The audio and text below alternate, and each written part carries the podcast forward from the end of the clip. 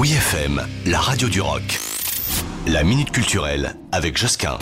La Fondation Cartier pour l'art contemporain est heureuse d'annoncer qu'elle participera aux Journées européennes du patrimoine qui se dérouleront les samedis 17 et dimanche 18 septembre. Alors, à l'occasion de ces deux journées exceptionnelles, eh l'exposition de l'artiste australienne aborigène Sally Gabori et le jardin de la Fondation Cartier seront accessibles pour tous gratuitement, sans réservation préalable, pendant les horaires d'ouverture habituels, c'est-à-dire de 11h à 20h.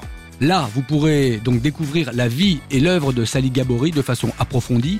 Des introductions à l'exposition seront proposées par des médiateurs toutes les heures. Ça dure quoi 20 minutes? Et puis des présentations du bâtiment signé Jean Nouvel et du jardin de Lothar Baumgarten seront également organisées toutes les heures. 20 minutes là aussi. Cela permet euh, d'en apprendre davantage sur l'architecture et les espaces de la Fondation Cartier. Les ateliers pour enfants prévus pour ces deux journées sont maintenus. Réservation là obligatoire et payante. Par contre, les parcours en famille sont en revanche annulés. Ah, on ne peut pas tout avoir. La Fondation Cartier, c'est boulevard Raspail dans le 14e à Paris. Retrouvez la minute culturelle sur wifm.fr.